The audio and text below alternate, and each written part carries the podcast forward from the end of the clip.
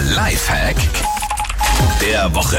Ja, der macht euren Herbst angenehmer, das kann man so sagen, weil ich besitze so ein Teil zwar nicht mal, aber Jase wird nicht die einzige Person sein, die jetzt im Herbst wieder öfter mit der Wärmflasche rumhängt. Ich habe die wirklich ganz oft wie so ein Kleinkind in meinem Arm, auch wenn ich rumlaufe, mein Wärmfläschchen. Egal wo du bist. Egal, wo ich bin. Und die Wärmflasche hält in Zukunft ein bisschen länger das warme Wasser, wenn ihr da noch ein bisschen Salz mit reingebt. Also ihr könnt das zum Beispiel schon beim Aufkochen machen, wenn ihr das vielleicht im, im Topf macht. Im Wasserkocher weiß ich jetzt nicht, ob man da Salz reinkippen sollte.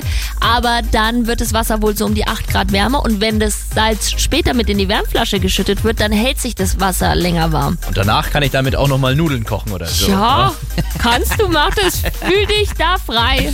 Hier ist Energy. Guten Morgen. Morgen.